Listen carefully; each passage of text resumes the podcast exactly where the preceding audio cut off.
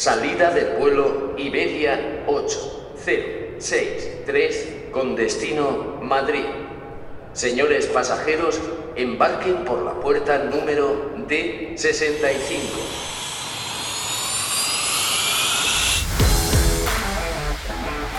Estás escuchando Viajero Geek, el podcast donde comparto todas mis experiencias, trucos, habilidades y bueno, manías que he aprendido durante más de 25 años viajando por el mundo. Hola, bienvenidos a un nuevo episodio de Viajero Geek. Bueno, hoy tengo muchas cosas que contaros, aparte de lo que es el título del episodio, claro está, porque, bueno, como dice Carlos Castillo de Reflex Podcast, parece que he hecho este podcast para que me pasen cosas, ¿no? Pero, pero sí, sí, os voy a contar alguna cosilla y, también experiencias nuevas que he vivido en algún modelo nuevo de avión. Así que, como dijo que el, el destripador, vamos por partes. Uy, bueno, la primera aprendizaje, cuidado, porque este, este chiste que acabo de hacer en España suena bien, pero un día se me ocurrió contarlo en, un grupo de amigos ingleses y me pusieron todos cara horrorizados, porque bueno, en España igual, pues nos lo tomamos un poco más a broma, pero parece ser que el tema de Jack el Destripador allí, pues evidentemente porque fue allí donde ocurrió, era serio y, no les gustó nada el chiste. Así que el primer aprendizaje del día, cuidado con los chistes a nivel cultural, que os podéis encontrar con que la cultura donde, que no es la vuestra a la que les estáis contando, o no lo entiende o incluso se ofende. Así que bueno, Vamos ya con, la primera, lo primero de todos, el viaje a Los Ángeles. Bien, pues el viaje a Los Ángeles, eh, lo primero es la elección de equipaje que he hecho. no sé si os lo conté en el último episodio, pero en este, este viaje es corto. Es un viaje, eh, bueno, que, eh, que iban a ser tres días allí y, dos días volando, porque es un día de ida, un día de vuelta, los dos días volando, ¿no? Entonces, bueno, el, la elección de equipaje era muy básica. Yo iba a hacer deporte, evidentemente, y iba a estar tres días, pero como siempre me las ingenié para poder ir con mis zapatillas que quedaran lo menos, informales, lo, menos, menos informales posibles y así me ahorraba espacio en la maleta y también me evitaba facturar. No es que fuera un problema facturar porque era un vuelo, bueno, menos el vuelo de Ernostrum, que esto podía haber sido un problema, ahora os lo contaré. Pero eh, digamos que, bueno, así iba mucho más ligero y el, lo que escogí, al ser un vuelo largo, un vuelo de directo Madrid-Los Ángeles, aparte del Valencia-Madrid, pues no iba a estar eh, yendo y bajando de aeropuertos y luego yo iba a alquilar un coche, así que no era una mala elección volver a elegir la maleta Xiaomi, la, la maleta de aluminio Xiaomi y, y la Rivax, la mochila Rivax, y y así, como, bueno, evidentemente, como, lleva cuatro ruedas, pues era mucho más cómodo. Cuando quería llevar la mochila, la ponía en la maleta y rodaba con ella. Y luego, bueno, al, ser platino, que se me acaba hoy ya el chollo, creo, porque hoy es, bueno, no, me quedan siete días, hoy es 23 de abril, me quedan siete días para que se me acabe el chollo platino, porque Iberia sigue sin decirme nada y esto tiene pinta de que no me van a mantener la tarjeta, aunque ahora estoy reservando vuelos como si, si no estuviera bien, porque eh, bueno, ya se ha activado todo y, ya vuelvo a, las andadas, a viajar tanto como antes o más. Y la verdad es que parece que, sí, que, la elección fue, fue correcta y, y he ido súper cómodo. Lo primero en, esta, en este viaje, he tenido varias experiencias. Lo primero es que ya me pasó, os, no sé cuando os no sé si os acordáis los que escuchasteis el episodio del cohete chino, eh, que uno de los principales problemas que tuve en ese, eh, en ese vuelo fatídico fue el retraso que hubo en el vuelo Valencia-Madrid porque había que meter a muchas personas, en este caso creo que eran hasta ocho, con problemas de, movilidad, eh, personas senior, de que creo que en aquel momento eran de Cuba, que, bueno, tenían que meterlas como el fing, como los aviones de Ernostrum son pequeños, no tienen finger, el finger es la pasarela que hay para que entres directo al avión desde el aeropuerto, pues tienes que ir o, bien con autobús o bien a pie de calle, como, como ocurre con Ryanair, que tampoco usa fingers porque valen dinero. Eh, y entonces las personas con movilidad reducida, para subir al avión, como el avión tiene unas escaleras muy empinadas, pues las tienen que subir con un vehículo especial, grúa, eh, una, perdón, una plataforma elevadora, que se mete ahí y eso tarda un bastante en ajustarse y en que meter a todas las personas dentro, sentarlas, volver a sacar todo el aparato y volver a poner la escalera.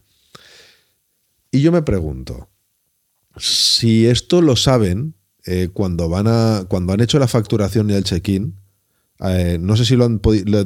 Yo creo que lo han debido de notificar antes. Cuando una persona de movilidad reducida tiene que volar, entiendo que como necesita ayuda, tiene que decir que, tiene movilidad reducida.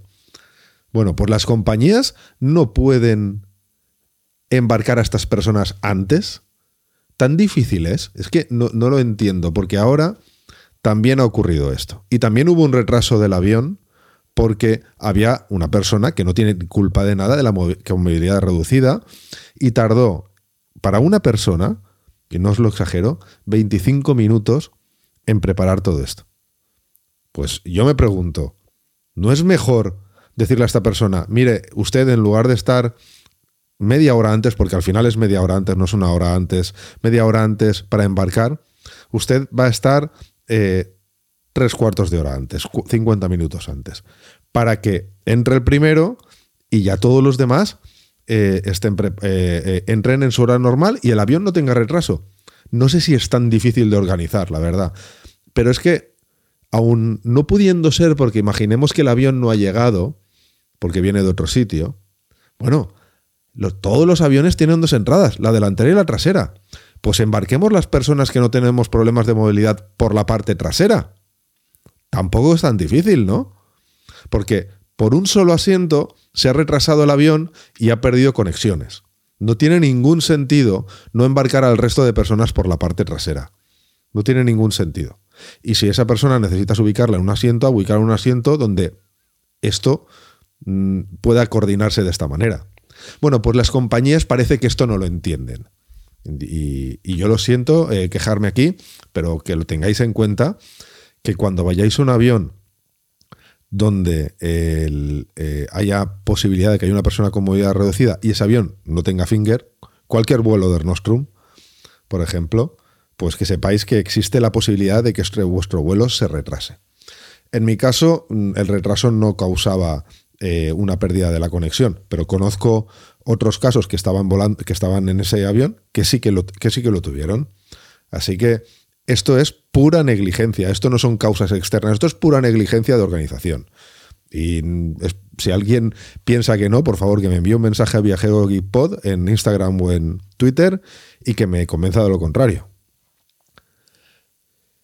Y bueno, otra experiencia que he tenido, esta vez sí que ha sido buena, ha sido eh, la experiencia de volar en un avión de última generación, el Airbus 350 Next, que no es el mismo que el 350. Yo ya había volado en el 350, que es un avión de última generación, pero el Next es el último último. De hecho, es el, eh, este avión creo que era el primero que había adquirido, adquirido varios Iberia y este era el primero que había adquirido. Y era todo muy nuevo. Además, eh, eh, cuando, bueno, os he dicho que voy a perder la platino, eh, pero en la, tarjeta platino te permite dos upgrades a business gratuitos durante el periodo que tienes la tarjeta. Y yo, como este vuelo es un vuelo tan largo, eh, elegí este vuelo para, usar esos dos upgrades. Así que me pasaron a la cabina de business, aunque había adquirido el, billete de turista. Y la cabina es espectacular. Eh, la bandeja, por ejemplo, ya no se sale de un lado, sino la bandeja se extrae de delante y se mete delante, con lo cual es súper cómodo tanto para comer como para trabajar. Súper cómodo.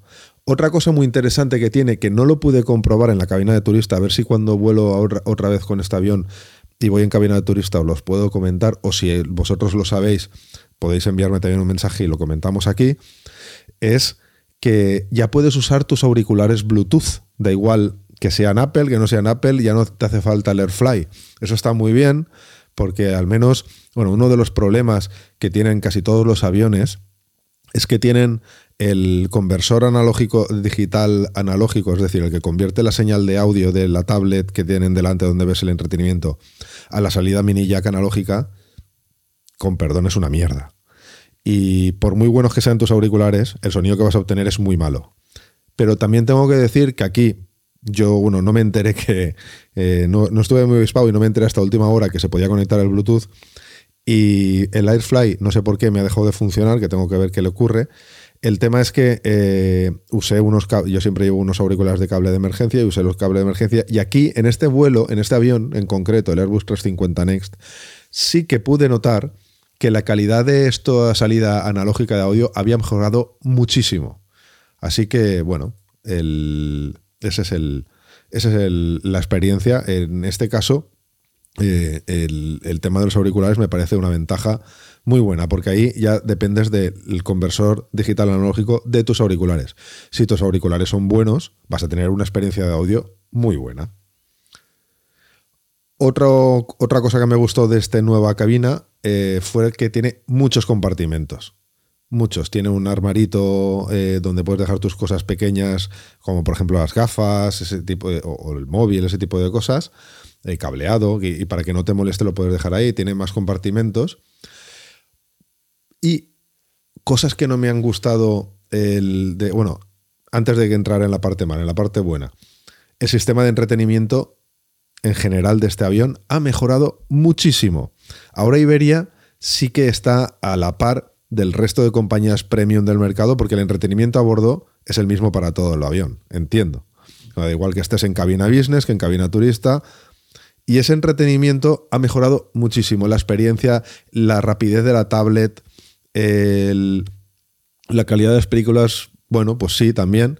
Eh, tiene un montón de series, han metido mucho mejor entretenimiento a bordo. O sea, aparte de que, de que la tablet responde muy bien, muy rápido, no como las de antes, la cantidad de contenidos que ha metido Iberia ahora, la verdad es que está mucho mejor que antes. Y como digo, antes había una diferencia entre lo que yo considero las aerolíneas premium, que para mí son pues, Cathay Pacific, Emirates, Qatar, Qatar Airways o British Airways cuando quiere.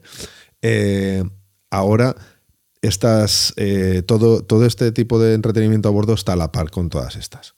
Pero no solo el entretenimiento a bordo, el servicio a bordo yo también lo he visto mejor, esta vez. Y esta vez también vuelve a estar a la par, eh, se ha puesto, digamos, se ha puesto a, la par de las compañías premium. De hecho, eh, a los miembros Iberia Plus, eh, no, sé si a, no sé si a todos o a los Oro o a partir de los Oro, no lo sé, pero ya tenías un servicio de mensajería, mensajería, wifi gratuito durante todo el vuelo. Eso está muy bien porque al menos te permite comunicarte vía WhatsApp o, vía Telegram con, la gente que necesitas pues, enviar un mensaje en ese momento. No tienes acceso a adjuntos gratuito, pero bueno, ya es una ventaja, ya te permite dar una instrucción o, o dar un mensaje o, si sabes que te vas a retrasar y te están esperando en el aeropuerto, pues mandar un mensaje, oye, no vengáis hasta esta hora porque voy en el avión y sé que voy a llegar tarde. Y vamos a lo que no me ha gustado. Yo no sé si es que la gente, antes de hacer una inversión como esta, no prueba las cosas o qué. Pero yo este, en este vuelo, en esta cabina nueva, al menos yo hablo de la de business porque es la que he podido usar ahora, hay varios errores de diseño. Y no lo entiendo, porque esto tiene que costar muchísimo dinero. Estas cabinas tienen que haber costado una burrada y tienen que estar produciéndose no sé si en masa, pero en bastante cantidad, porque las, compañías de, aéreas consumen, pues no sé, 6, 8, 10 aviones de estos y ahí va, ahí va un montón de dinero. Pues tiene errores de diseño. El sistema donde te reclinas el asiento, enciendes la luz, todo ese cuadrito de mandos, lo tienes, eh, lo tienes a la altura del codo. Con lo cual, eh, cuando intentas hacer algo, chocas con él en el codo izquierdo chocas con él eh, todo el rato y yo, bueno, encendí la luz por error seis o siete veces, eh, me recliné el asiento sin quererlo, de repente se estaba moviendo el asiento y yo no sabía qué estaba pasando. Eh, y, todo es por lo que cuando vas a posicionar de manera natural los brazos, le acabas dando. ¿No es mejor ponerlo un poquito más para adelante que, que, tengas que, que, tener el brazo? No digo que tengas que extender un montón el brazo, sino simplemente un poco extendido eh, para que tú puedas tocar los botones y ya está. Es que eh, me parece un error muy grave, muy grande. Y es una pena. Y luego el mando, un mando táctil, eh, no es el mejor, no, ha sido una buena experiencia. Al final he usado los, como la, tablet que tienes de entretenimiento es táctil, pues he acabado inclinándome y usando los dedos, porque el mando no es, no, es un, no tiene una buena experiencia. Y otro error garrafal es el cinturón. Han tenido, yo no sé si es que hay alguna nueva normativa, la verdad, pero me parece una idea muy mala el que el cinturón del avión ahora es como un cinturón de coche, es decir, sale del, hombro, en este caso en el que yo estaba, del hombro, del hombro izquierdo y se coloca como si fuera un cinturón de coche y se vuelve y se, se ata en la cintura, como, exactamente como el de un cinturón de un coche. Esto puede parecer buena idea, pero para dormir es una pesadilla. Además, que es que a mí me choca, yo, yo tengo una espalda, bueno, la tengo ancha, pero no soy un tío muy grandote, soy un tío normal. Y a mí el, la parte, bueno, donde está el homoplato, me estaba chocando todo el rato con la salida del cinturón y es incómodo. Entonces tú dices, tienes una cabina, en este caso la de business, tan buena, tan, con tantas comodidades, y para dormir la han cagado metiéndole eso porque cuando te vas a dormir, primero no te puedes, no te puedes eh, recostar de lado, ¿no? No puedes girarte de lado porque eh, te molesta ese cinturón. Si el cinturón fuera solo en la cintura como el resto de aviones, pues podrías hacerlo. Lo, sueltas un poquito y, te, tienes más espacio. Aquí no. Y es que además te está molestando todo el rato en el, eh, como digo, en el homoplato, esa salida del cinturón, esa salida de lo que es el cinturón. No me parece la mejor opción. Dos errores de diseño para mí garrafales. El cuadro de mandos, porque bueno, el, el del mando, el del mando táctil, ese tiene, tiene arreglo, se cambian los mandos y ya está, no, no, no, no es demasiado. Pero cambiar el cuadro de mandos de, funciones que está en, a la altura del codo, como os decía, eso no se puede cambiar. Eso es un error de diseño. Y lo del cinturón tampoco se puede cambiar. En fin, me parece que, esto hay que probarlo antes. Y si lo han probado y les ha gustado, no sé dónde le han encontrado eh, la comodidad, la verdad.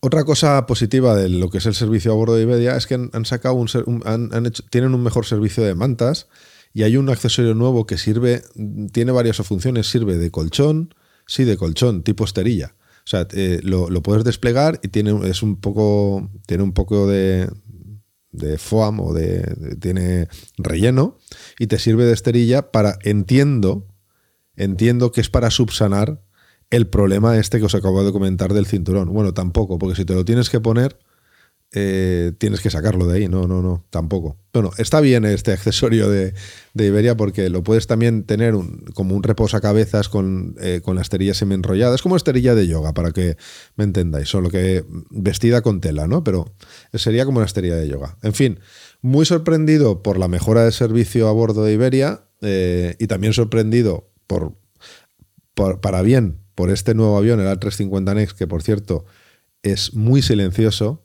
Ah, y hay un error muy grande también de diseño, mucho.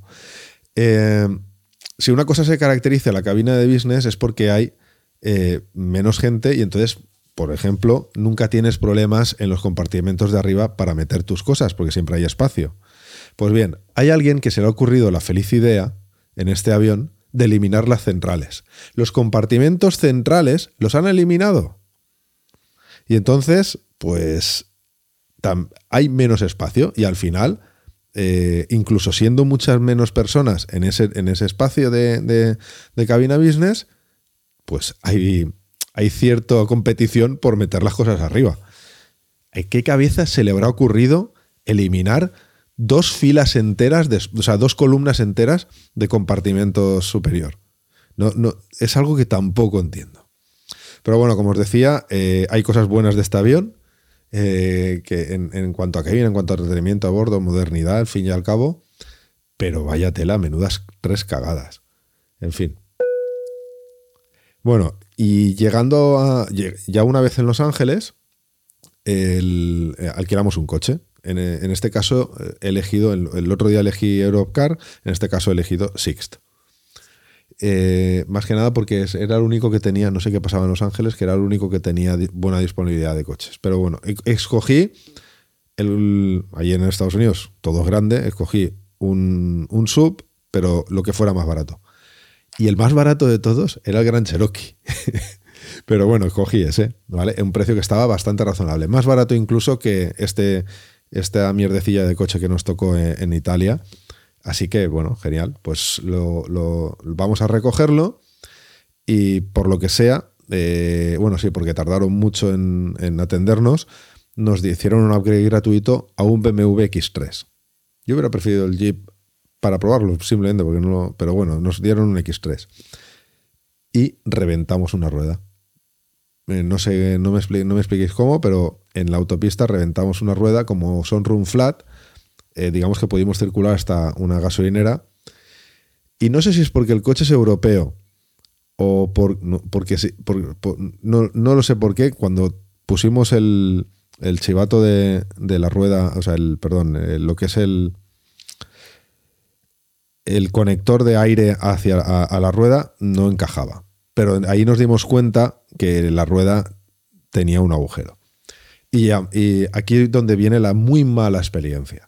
Y es que eh, para llamar a, emergencias de Sixt ha sido un infierno. Pero un infierno, hablo de unas 20 llamadas. 20 llamadas, menos mal que ya nos pilló llegando y pudimos llegar al hotel, de hecho, con la rueda eh, run flat.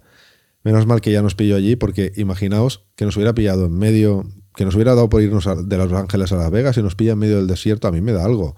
Porque es que eh, hasta la un, esto pasó a las 7 de la tarde y la grúa vino a la 1 de la mañana.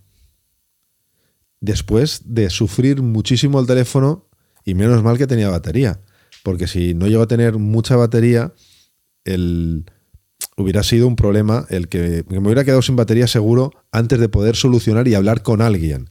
Vamos a ver, señores de Sixt, si tenéis un teléfono de emergencia, es de emergencia. La gente que llama ahí es porque tiene una emergencia, valga la redundancia.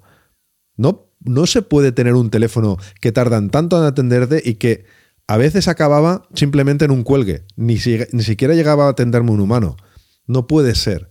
Esto es aberrante y muy mala experiencia para que me atendieran. La parte buena vino que cuando conseguí que me atendieran, ahí sí que fueron rápidos, eso tengo que decirlo. Y de hecho la reacción que tuvieron fue buena en ese sentido porque lo que me trajeron fue un X5 tope gama, que no había pedido evidentemente. Pero me trajeron un coche muchísimo mejor que pude, bueno, más o menos disfrutar, pero pero la verdad es que me tuvieron en vilo. eh, de hecho, cuando me llamaron, yo ya estaba en la cama. Porque digo, bueno, hasta mañana seguro que no vienen. Menos mal que me ha pillado en el hotel. Y me tocó volverme a vestirme y bajar a, hacer el cambio de coche. Aquí, en el tema de coches de alquiler, sí que quiero. eh, sí que quiero dar una advertencia. Y es. ten- tened. O sea, cuando vayáis a pedir el coche, haberos leído antes bien las condiciones con las que lo habéis alquilado, para que cuando lleguéis al mostrador lo tengáis muy claro en la mente y tengáis incluso el papel a mano.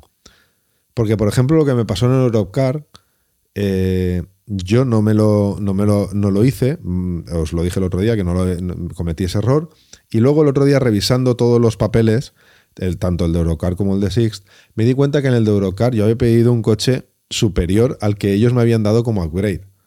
O sea, y al final también luego hay unas tasas, como por ejemplo la de estacionamiento en aeropuerto, que a veces no están puestas en, en el papel. Total, que al final el coche siempre te acaba costando más. Yo no sé por qué, pero si son 250 te acaba costando 290. Si son 380 que te acaba costando 414.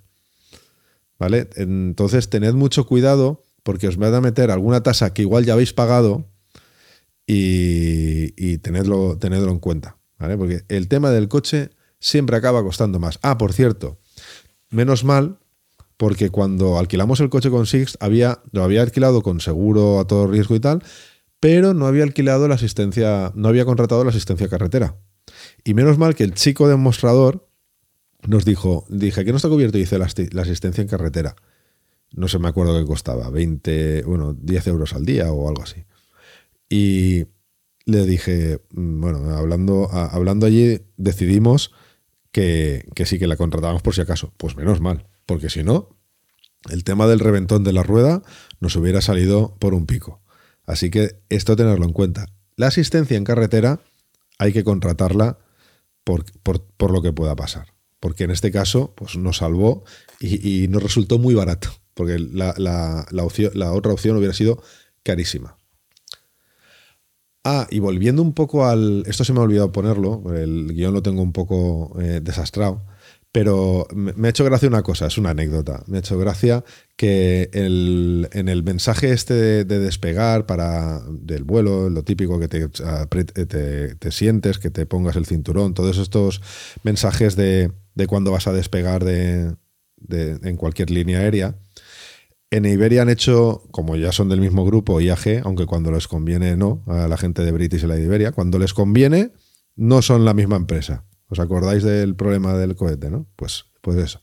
Pero en este caso han cogido una cosa que estaba chula en, el mensaje grabado de, British, que era, han metido eh, Michael Caine, por ejemplo, sale en el, mensaje de British, salen algunos actores bastante famosos ingleses, y han hecho lo mismo en el de Iberia. Aunque, bueno, el caché igual no es tan alto, pero bueno, sí que, eh, es decir, no son actores internacionales, pero sí que vais a ver gente famosa en, yo, por ejemplo, vi a David Muñoz, el, cocinero, o a Rosalén, eh, y, habían otros, no me acuerdo los otros, me, recuerdo estos dos. Así que, bueno, está, está curioso, está gracioso y es una anécdota más, ¿vale? Más cosas. Eh, ya no en el vuelo de Los Ángeles, pero en el... Eh, bueno, tengo que viajar a China varias veces además y hay una nueva normativa, lo digo por si tenéis pensado viajar a China, ya sea por trabajo o por turismo, aunque no sé si esto que voy a decir es aplicable a los visados de turismo. A mí me da que sí, pero no lo tengo claro. Y es que hay una nueva normativa que exige que registren tus huellas dactilares antes de volar, antes de ir, antes de ir hacia allí. Pero ese registro solo se puede hacer en la embajada china en Madrid.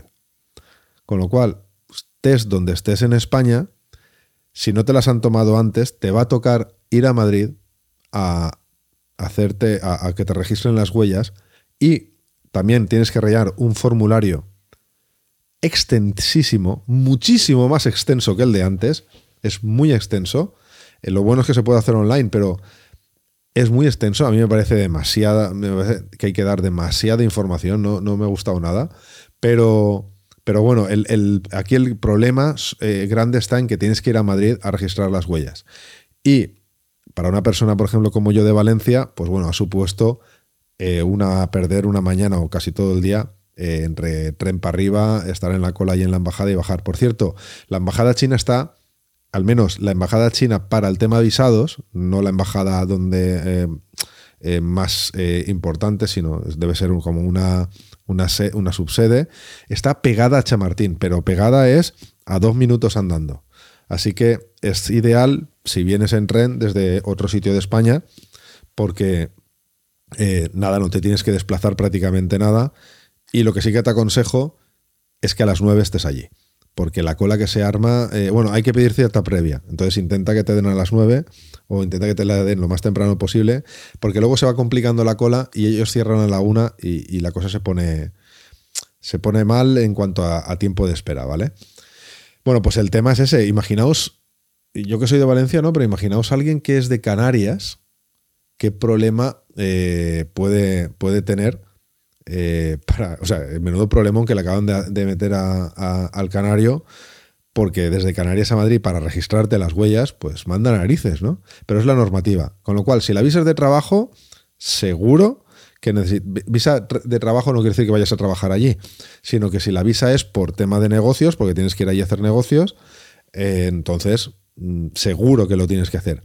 Y yo creo que si es de turismo también, aunque no lo tengo claro. Si tú lo tienes claro, por favor envíame un mensaje a Viajero Pod en Instagram o en Twitter y, encantado de, transmitirlo aquí al resto de la audiencia.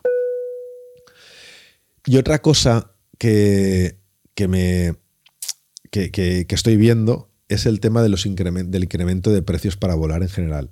Es absolutamente aberrante cómo están subiendo los precios y cómo suben a medida que te acercas a la fecha. Esto pasaba mucho más antes en Estados Unidos que aquí, pero ahora aquí lo estoy viendo más. De hecho, he cogido ya unos vuelos para octubre que sí que tienen un precio razonable. Y estoy seguro que de aquí a un mes ya no estará razonable. Tened claro el tema de que si vais a volar este verano, ir reservando los vuelos ya, porque hay varias razones, ¿vale? La primera es la inflación, que es eh, la inflación, digan lo que os digan, es de más de un 20% y eso se está reflejando en los vuelos. La segunda es el precio del combustible, no os tengo que contar nada sobre el tema, evidentemente. Y la tercera, eh, esta me la invento yo, porque es la que creo que también sucede, y es que hay un exceso muy grande de demanda. Yo estoy viendo los aeropuertos más llenos que nunca. Y eso significa que hay mucha gente volando y significa que hay mucha demanda y, por eso, evidentemente, eh, pues suben los precios, ¿no? Así que tenedlo claro. Si vais, si tenéis, perdón, tenedlo claro. Si tenéis claro cuándo vais a volar, tenéis que, tenéis que ya reservar cuanto antes si no queréis llevaros un susto. Y bueno, vamos ya al, al key de la cuestión eh, con el tema de, de, hoy, ¿no? Google Flights versus Skyscanner. Bueno, ¿qué es Google Flights y qué es, Skyscanner? Pues ambas son plataformas para encontrar vuelos. Bueno, yo en este caso voy a hablar de vuelos, no voy a hablar de hoteles, ¿vale? Se pueden encontrar también hoteles y otras cosas, pero voy a hablar de vuelos, que es lo complicado. Eh, bueno, pues para encontrar vuelos, para, es un comparador de precios de vuelos. Entonces, eh, hay ciertas diferencias. Yo hasta ahora usaba mucho Skyscanner, pero ya os adelanto que voy a usar a partir de ahora Google Flights. por, varias razones. O sea, he estado, bueno, yo he trabajado mucho, como os decía, por, eh, con Skyscanner, pero Skyscanner tiene una cosa que, que, a mí no me gusta, que además yo cuando lo he descubierto en Google Flights he dicho, ¿cómo he podido vivir sin esto? Porque era un coñazo. Y es el tema de poder poner varios sitios de origen y varios sitios de destino. ¿Qué quiere decir eso? Pues por ejemplo, yo si ahora tengo que hacer un vuelo a eh, eh, Guangzhou, ¿vale? Pues es una ciudad que está al sur de China, yo puedo escoger volar, de, o sea, volar desde Valencia directo, desde Madrid o desde Alicante, porque también hay veces que cojo eh, algún avión desde Alicante si me conviene. ¿Por qué? Pues porque así voy controlando qué precio hay más económico, ¿vale? Porque hay veces, por ejemplo, que es Valencia-Madrid, Madrid, eh, el destino que sea, y ese vuelo Valencia-Madrid hace que el vuelo se encarezca mucho, o al revés, o hace que sea más barato. O sea, esto es un... Eh, esto no, sé a qué ley, no sé a qué ley obedece, pero sucede, ¿vale? Y luego hay veces que si hay alguna conexión, por ejemplo, Alicante tiene, es un aeropuerto que está mucho mejor conectado que Valencia porque es más grande, por tema de turismo. Y, bueno, por otro hay más políticos que, no vienen al caso, ¿no? Pero el tema es que el aeropuerto de Alicante está muy bien y tiene conexiones con ciertos sitios del norte de Europa que luego puedes cogerlos como hub y coger una conexión ya para el vuelo transatlántico. Entonces, yo en, con Skyscanner tenía que poner desde Valencia, ver todos los vuelos, no me encaja ninguno, volver a hacer la búsqueda desde Alicante, y así, ¿no? Y además, eh, bueno, el, tema es que aquí en Google Flights tú ya puedes poner varios aeropuertos. Entonces yo en Google Flights directamente pongo los tres aeropuertos ya por defecto. Porque eh, a veces, como os digo, desde Madrid, por ejemplo, es más barato y lo que hago es cogerme un Wigo o un Nirio o un Avlo o un Ave. Bueno, Ave ya no, porque vale una fortuna comparado con todo el resto. Pero el tema es que yo a veces, lo hago muchísimas veces, me voy a Madrid en tren y además como ahora me dejan en Chamartín, que para todo lo demás es una mierda, pero para volar está muy bien porque es la estación más cercana ya para ir a, Barajas, eh, pues el tema es ese, que, que, ya puedo... Eh, ya puedo compararlo todo con una sola búsqueda, pierdo mucho menos tiempo. Y lo mismo pasa con, la, con el destino. En este caso os he dicho Guangzhou. Bueno, pues para ir a Guangzhou yo tengo dos formas. Tengo, puedo aterrizar directamente en Guangzhou o puedo aterrizar en Hong Kong. ¿Por qué? Pues porque ocurre un poco como, como Valencia-Madrid, en el sentido de que yo allí tengo varias formas de, con vía tren o vía barco. O sea, desde el mismo aeropuerto, no tengo que salir del aeropuerto, puedo irme en barco a Guangzhou. Eh, yo salgo, cojo mi maleta. No, a veces, mira, no tengo ni que coger mi maleta. O sea, puedo, puedo irme a, un contador que hay allí de, barcos, porque es por el, por el río, por el Pearl River, suben los barcos por ahí, y, directamente les das tu tarjeta, le das tu, tu, etiqueta de equipaje y ellos ya van al equipaje y te lo meten en el barco y ya pasas la aduana en, en Guangzhou. Bueno, pues el, tema es, como os decía, tengo varias formas de ir a Guangzhou si aterrizo en Hong Kong. Como Hong Kong tiene tantos vuelos, suele ser bastante más barato que el aeropuerto de Guangzhou. Así que yo pongo dos destinos. Pongo Guangzhou y pongo Hong Kong. Y el sistema se pone a buscar lo más barato. Entonces, eh, por esta parte gana Google Flights de, calle. La siguiente, las fechas. Eh, bueno, no, antes de las fechas. El tema de vuelos directos o no. En Skyscanner puedes poner eh, vuelos directos. es decir, que, que, el vuelo sea directo o no. Sin embargo, no tienes más opciones. En Google Flights puedes poner vuelo directo, una escala, dos escalas, más de dos escalas. Esto es muy útil porque depende de, esto, el, precio cambia bastante. Entonces, eh, es importante eh, que esto lo puedes también configurar para e, evitar perder tiempo en la búsqueda de vuelos. Así que este es otro punto para Google Flights. Lo siguiente es la clase, bueno, la clase de cabina, eh, en este caso más o menos es lo mismo, el número de adultos y niños y tal. Esto es más o menos lo mismo que en, en Google Flights y en Skyscanner. Pero lo más importante, aquí viene una cosa súper chula, es el cuadro de fechas y cómo están los precios. En Google Flights, eh, voy a ponerlo mientras hablo con vosotros. En Google Flights tú tienes, tú cuando, cuando eliges el vuelo, eh, tienes, eh, tienes abajo, te, te, aparece cuadro de precios. Y ahí tú, ya una vez elegido el vuelo, puedes elegir el, puedes elegir el cuadro de precios que más te conviene.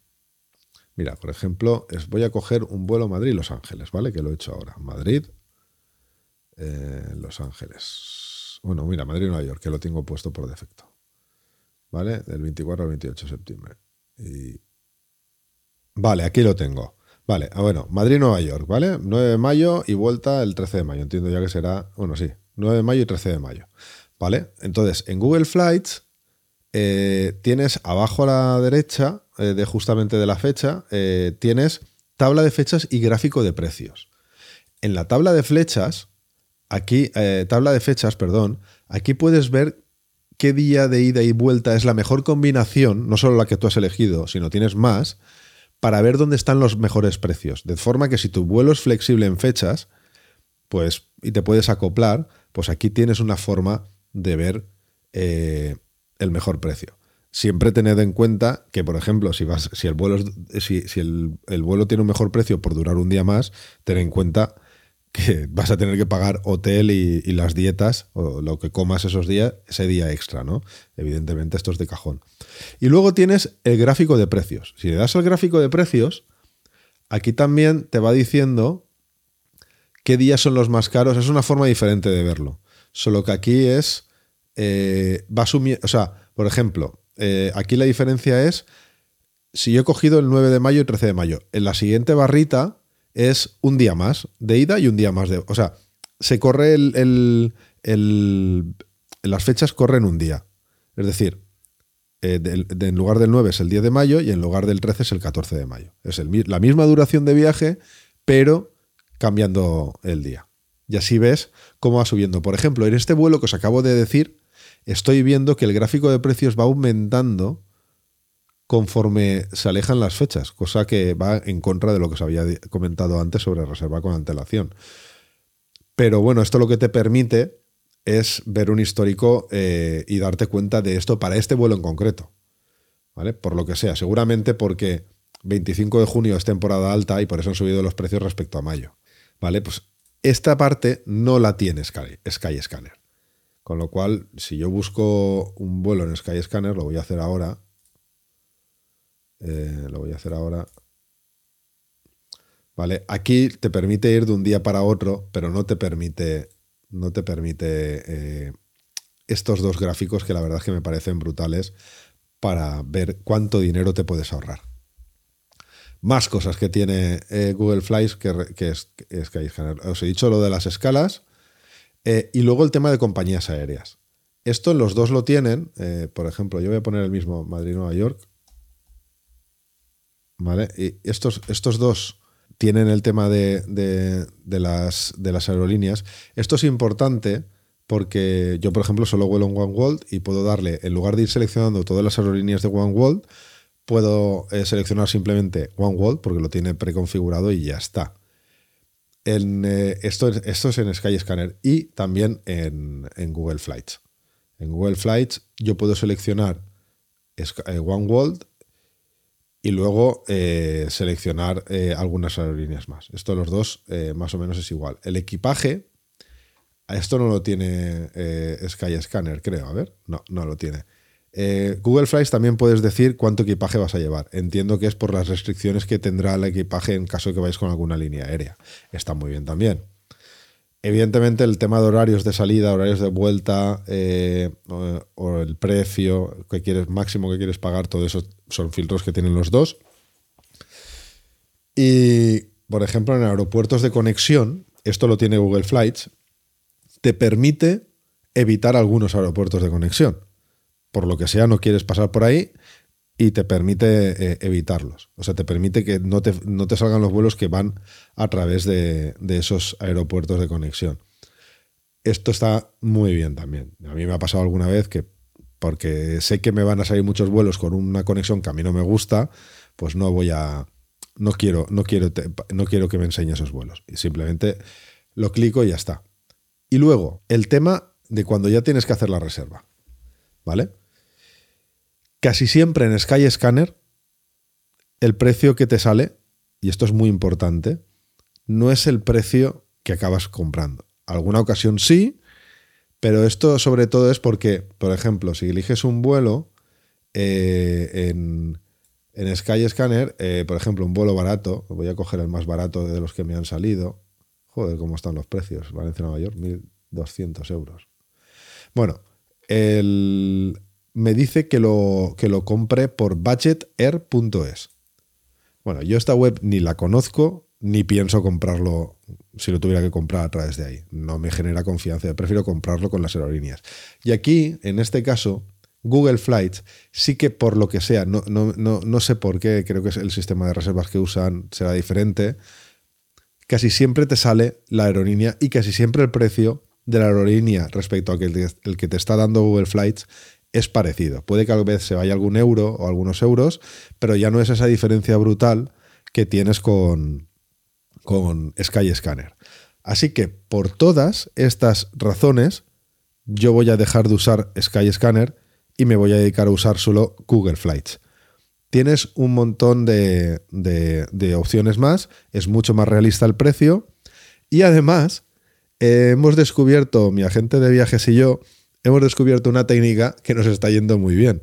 Y es, eh, bueno, igual tendría que hacerlo él también, ¿no? En lugar de yo, pero bueno, al final yo encuentro, si yo encuentro algún vuelo, algún billete, ahora por ejemplo estábamos buscando un vuelo a China y como os he dicho, los precios están ultra desorbitados y yo estaba bastante desesperado porque no encontraba eh, un vuelo que, bueno, que me, que me resultara razonable pagar, ¿no? Sin embargo, en Google Flights encontré uno. Encontré uno con Finer. Se lo digo a mi agente de viajes, no lo encuentro. Eh, bueno, me dice, no, a mí el de Finer me sale eh, mucho más caro, tal. Y entonces eh, dice, ¿con qué, qué conexiones tiene? Y es verdad. El vuelo que yo había elegido tenía una conexión más, que a él no le salía por defecto en el sistema de reservas. Sin embargo, le pasé el pantallazo de las conexiones como me habían salido en Google Flights, las puso él en el sistema con esas conexiones y ¡pum! Le salió el precio. ¿Qué quiere decir esto? Quiere decir que aquí hay algo, porque además eh, la gente me dijo que no se lo explicaba porque usan el mismo sistema de reservas la agencia de viajes y Google Flights. Sin embargo, Google Flights, no sé si porque Google siempre cuando son algoritmos de búsqueda son mejores que el resto, porque tiene inteligencia artificial o vete tú a saber, pero el tema es que Google lo encontró, yo se lo pasé a la gente y lo reservó. Eh, y tengo el, vuelo a ese precio. Con lo cual es muy útil y incluso si no vas a reservarlo vía online, porque como si lo haces como yo por, con, a través de una agencia, puede también servir a la agencia para reservar el vuelo en esa condición. Y además hay una cosa que me gusta mucho y es, eh, por ejemplo, ahora el vuelo que, en Google Flights me ha salido, eran diferentes fechas, ¿vale? No os asustéis, porque en Google Flights me ha salido 550 Madrid-Nueva York, está bastante bien de precio. tengo abajo una barrita con una parte verde a la izquierda, una parte amarilla al centro y una parte roja al final, donde me dice que estos 550 euros es un precio normal, o sea, es lo que suele costar este billete, pero además está hacia la franja verde, es decir, es de la parte normal tirando a barato. Luego, si se metiera en la parte verde, sería un vuelo muy barato. Y lo bueno que tiene también, casi todo el mundo tiene cuenta Google, es que lo puedes vincular, puedes, o sea, puedes entrar, registrarte con, con, tu cuenta de Google y si quieres seguir los precios de algún... Esto lo tienes Skyscanner, pero yo creo que Google lo hace mejor, ¿vale? Y es eh, el puede seguir este precio.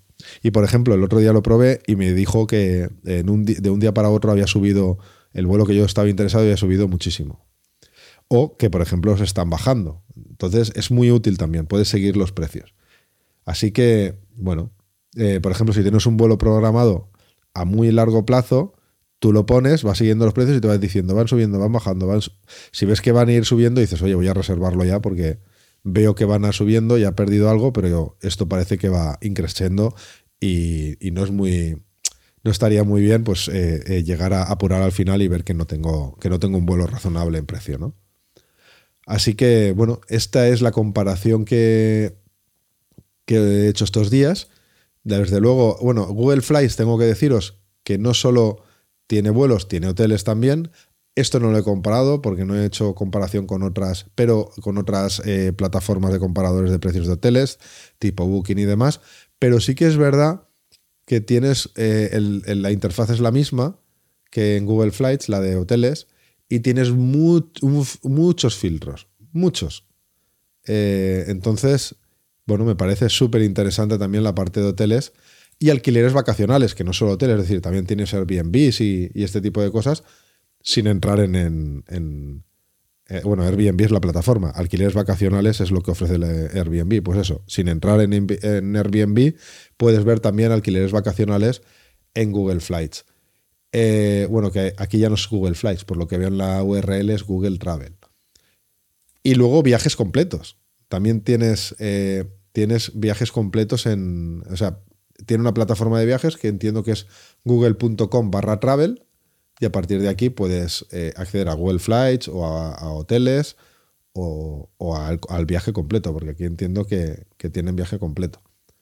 Así que, bueno, espero que te haya ayudado esto, que lo pruebes, que me cuentes tu experiencia a través de Viajero Geek Pod en Instagram o en Twitter y que vamos a ver cómo, cómo va evolucionando esto. Yo os iré informando porque es una plataforma que a partir de ahora voy a usar muchísimo para mis vuelos.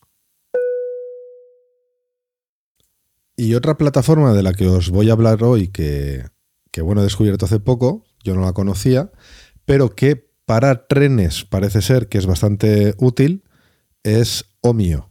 ¿Vale? Yo hasta ahora, para el tema de trenes, solía conectarme a las tres plataformas que hay ahora mismo en, España de trenes de alta velocidad y a, partir de ahí pues iba viendo horarios de unos y otros, ¿no? Pero con Omio, y es omio.es, es un comparador de no solo eh, trenes, ¿vale? Tiene autobuses, tiene vuelos, tienes ferries, pero en este caso, bueno, yo después de lo que he visto con Google Flights, no se lo probaré también, eh, haré una comparativa y os contaré, pero sí que es verdad que para trenes es muy útil porque te permite tener todas las. Esto es la única plataforma que conozco que te permite tener todas las compañías que operan, no solo en España, sino también en Europa. Pero bueno, hablando de España, pues operan en, en, España y así puedes ver todos los horarios todos los, y todas las compañías y no tener que ir de una web a o de una app a otra y, ver cuál es la que cuál es el horario que te conviene omio.es. ¿vale? aquí puedes elegir desde, eh, bueno, desde dónde vas a decir, es decir, el origen, el destino, las fechas, si es ida y vuelta. Te permite también buscar el alojamiento. Eh, ya cada uno, pues siempre está bien, así ves si tiene alguna oferta eh, que está, bueno, que igual tiene algún acuerdo con algún hotel y puede estar bien. Es información, la información nunca está de más. Y también tiene una aplicación. ¿vale? Eh, para móvil, eh, Android, iOS Y, bueno, también me sale App Gallery, que entiendo que es la de Huawei. Sí, es la de Huawei. Vale. Así que, bueno, que sepáis que existe esta plataforma. Yo la voy a empezar a usar para el tema de, trenes.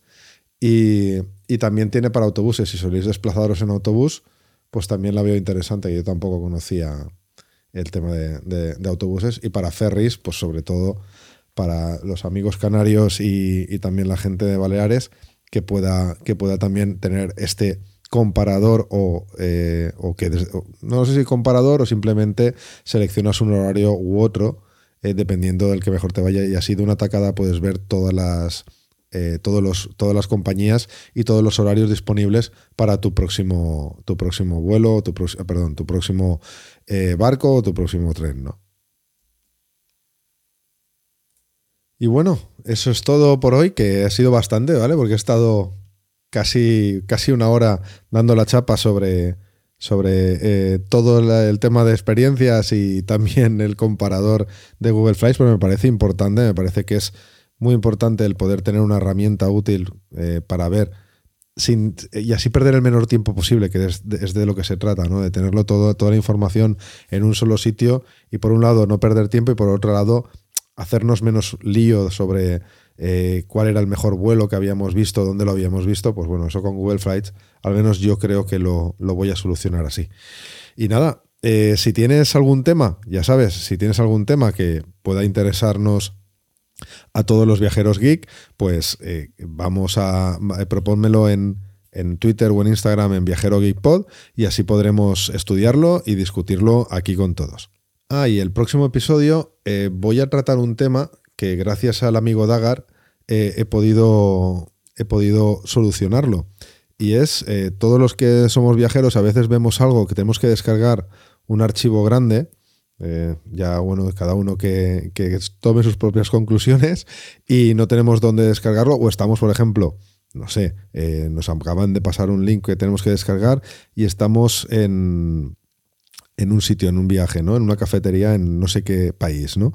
Y no te lo puedes descargar en tu portátil y quieres dejarlo descargando. Y a veces son archivos, por ejemplo, que tienes que iniciar sesión en una plataforma para podértelo descargar. Imaginemos que es un vídeo de trabajo donde tengo que entrar en, en, mi cuenta de Teams, por ejemplo, y ponérmelo a descargar porque me lo han dejado en el canal, ¿no?